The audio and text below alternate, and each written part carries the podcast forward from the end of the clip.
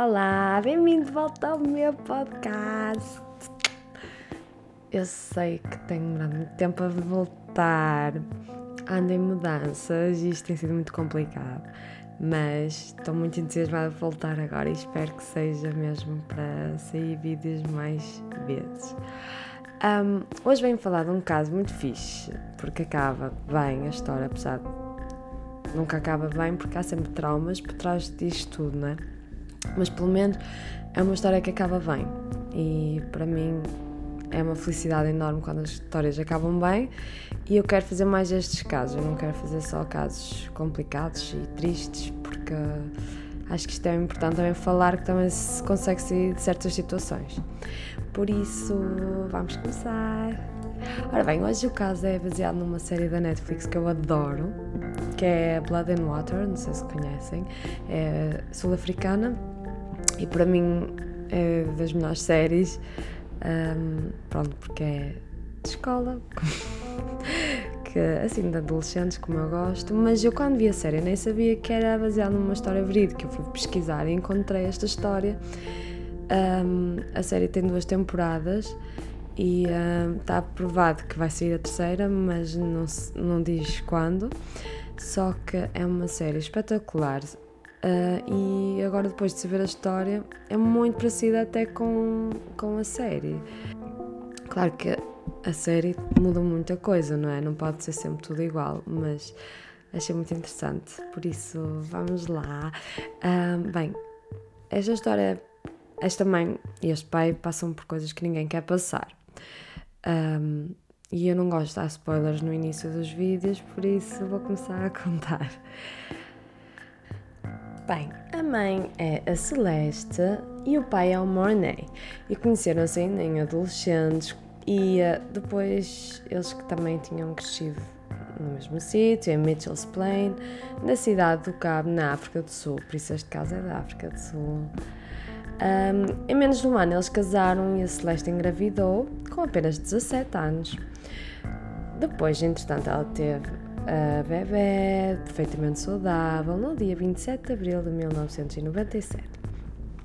Três dias depois, a Celeste estava com a bebê no hospital, não é? No quarto, e entrou uma enfermeira que disse para ela descansar, que ia tomar conta da bebê, que estava tudo bem, para ela não se preocupar com nada. Temos que pensar que a Celeste tinha 17 anos, não é? E ela não sabia ainda fazer as coisas. Então ela confiou, como nós também confiamos, e deixou a bebê com uma enfermeira de confiança. Ela, entretanto, adormeceu. E quando de repente vem uma enfermeira à beira dela dizer onde é que está a Zephanie? Onde é que está a Zephanie? Uh, eles não sabiam. Uh, porquê? Porque a Zephanie tinha desaparecido. Eles chamaram a polícia, entretanto, para começarem logo as buscas para bebê e encontraram uma saca com roupa de bebê, mas não sabia-se de quem era. E depois daquilo tinha um túnel que era para as pessoas uh, que iam para a maternidade saírem por lá. E um, encontraram lá também uma almofada, devia de ser para fazer uh, de barriga de grávida, que assim ela podia ter entrado mais fácil na, no hospital, não é? E lá depois ela foi. Uh, a vestir-se de enfermeira e a polícia começou a investigar e não encontrou nada. Depois uh, ela teve que retornar para casa sem a bebê. Essa pessoa também tinha tentado roubar outro bebê, mas a mãe foi mais cautelosa e não deixou, né?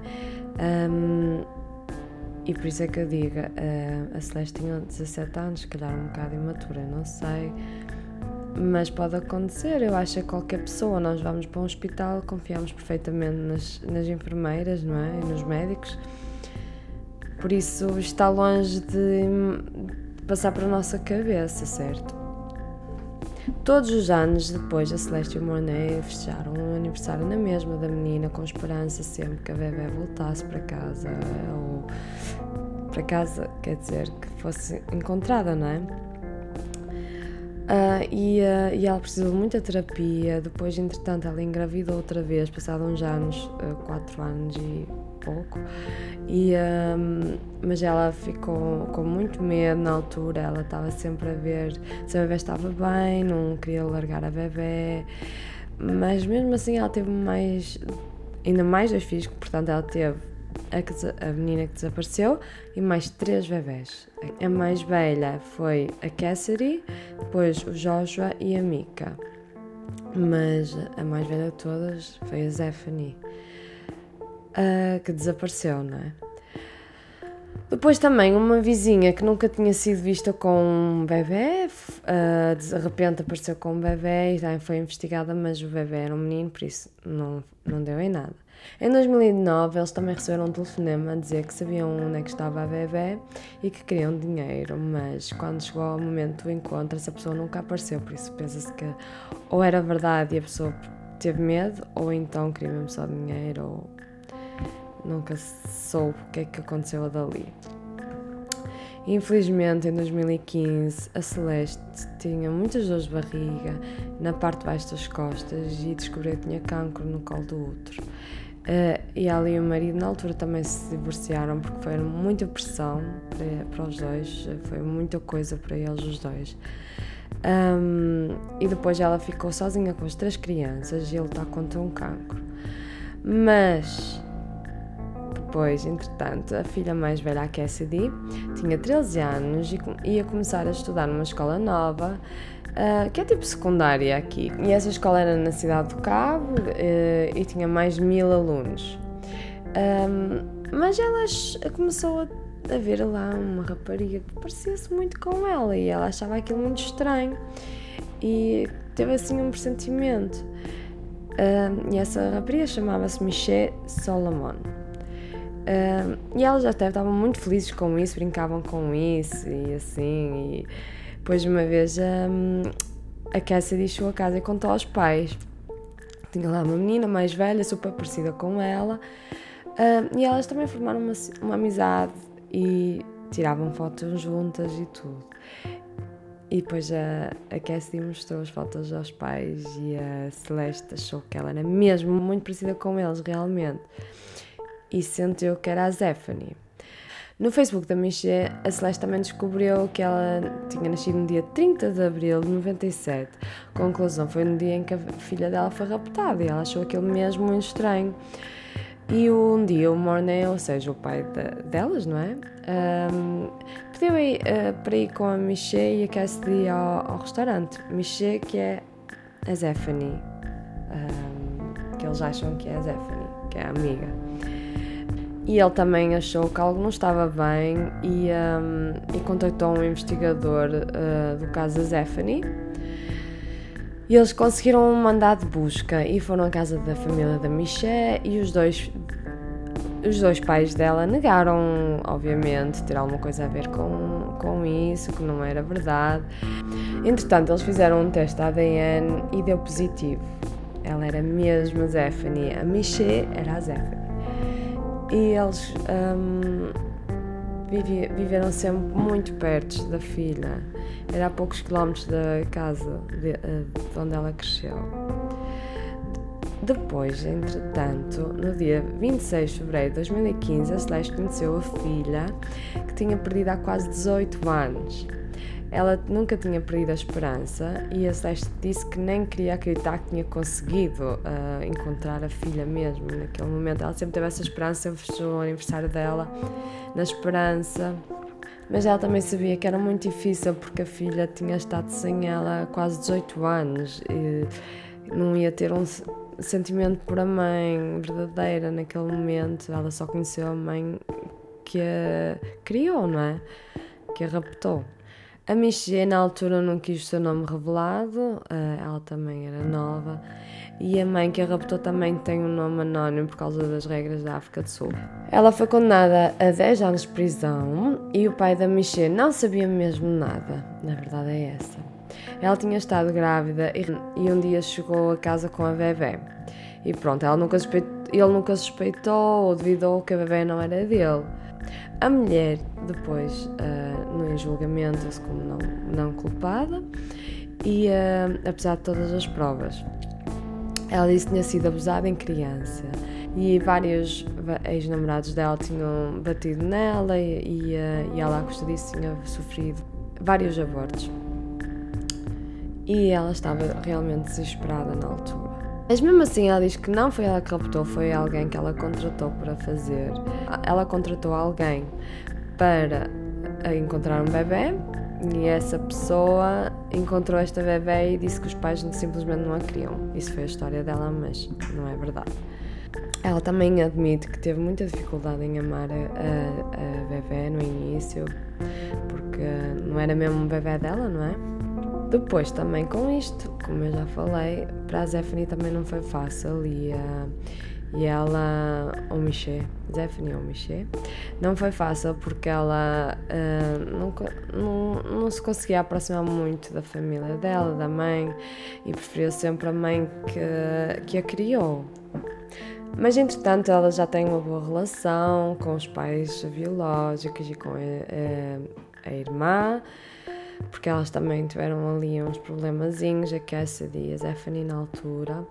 Um, ela escreveu um livro e no livro a família biológica uh, teve dificuldades em aceitar, tinha lá coisas que, elas não, que eles não gostaram muito de ler, mas entretanto está tudo resolvido e a Zephanie vive com o pai que a criou. Ele realmente não sabia mesmo nada, isso tenho de voltar a dizer porque é, é mesmo difícil de entender, mas é verdade, se ela estava grávida e uh, de repente chegou lá com o bebê, é claro que é difícil de entender. Não é que o tiveste? Tiveste que ir para o hospital, não, não é? E porque é que eu não fui ao hospital contigo? Mas não houve, se calhar, esse diálogo entre eles, eu não sei. Entretanto, ela também, a própria Stephanie, foi mãe de, e tem 25 eh, anos. E um, e isso tudo fez com que ela também se aproximasse ainda mais da família dela, uh, porque percebeu que um, mãe é mãe e que não há nada igual, né? Ela também explica que é normal o sentimento dela, que é como se a vida dela tivesse sido sempre uma mentira e o mundo dela desabou na, na altura em que isto tudo aconteceu, não é? Não foi fácil para ela, ela conhecia uma vida estável e de repente foi tudo para água abaixo. Eu também entendo a Zephanie de ter tido dificuldades. E ela diz que nunca vai deixar de ver a mãe que a criou como mãe. Depois, entretanto, a Celeste e o Monet também uh, voltaram um para o outro um, após 5 anos e casaram mais uma vez.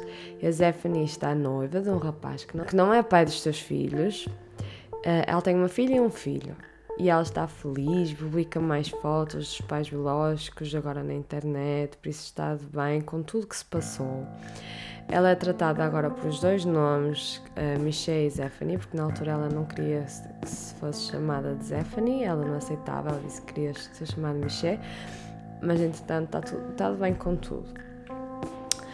Por isso é uma história que acaba bem e se conhecerem a série ou se quiserem ver é Blood and Water e é muito parecida ou Sangue e Água, se calhar em português, mas, um, mas é espetacular. Eu fiquei muito admirada como é que isto é mesmo tão, tão parecido. É assim, ninguém escolheu estar nesta situação, certo? Um, a não ser a mãe que criou, que raptou, mas de resto um, todos sofreram com uma decisão de uma pessoa.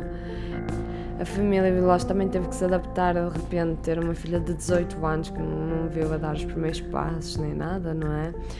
Sempre quiseram encontrar a filha, mas também quando chega aquele momento é muito difícil de lidar passa muita coisa para a cabeça. Como é que eles foram criados? Será que me vão conseguir amar? Tanta coisa. E só porque são família não quer dizer que se vão amar imediatamente também, não é? Isso não, não pode, não, não consegue. A verdade é que quantos, quantos casos existem assim? Deve haver muitos e um, nem todos acabam bem. Infelizmente, uh, eles tiveram mesmo muita sorte. Apesar de terem um caminho ainda longo para frente, apesar de agora estar tudo bem, não é a mesma coisa que criares teu filho desde bebê e nunca teres perdido. É muito complicado e tem-se que cicatrizar muitas feridas. É... Ninguém compreende até estar nesta, nesta situação.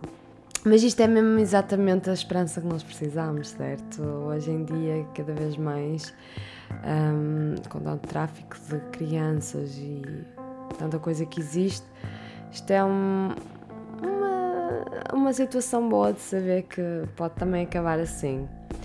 Quem me dera que a Madeline McCain tivesse um final igual a este, não é? E vamos a ver no que dá, mas a esperança é sempre a última a morrer, certo? E como a Madeleine McCain, temos outros, outros casos que hum, esperemos que acabe por, por ser bons, não é? Acabar assim como este.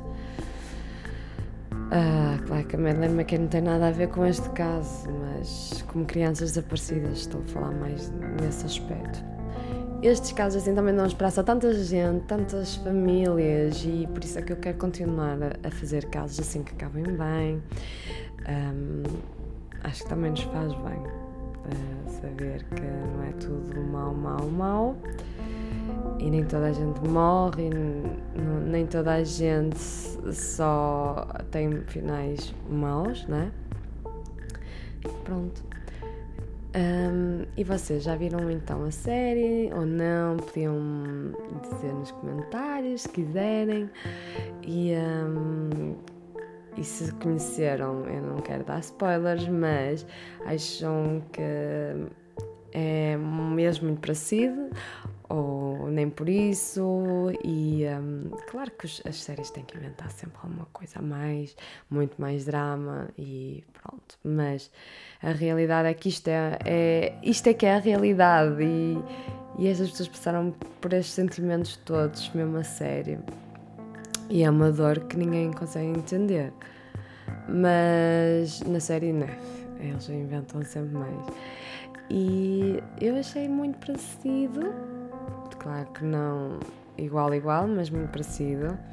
Pronto, e já sei que estão a gravar a terceira temporada e espero que em breve saia, porque ela também saiu em setembro no ano passado, mas ainda não há data prevista para a série agora.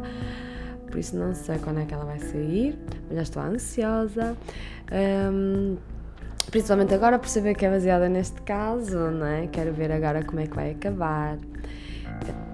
Uh, Outra coisa, eu tenho muitas perguntas ainda nesta, neste caso também. Eu não sei se na série vai ser um bocado respondido, mas a série não é a realidade. E, uh, e acho que para mim falta aqui muitas informações que eu gostava de, de ter a resposta e não, não consegui encontrar.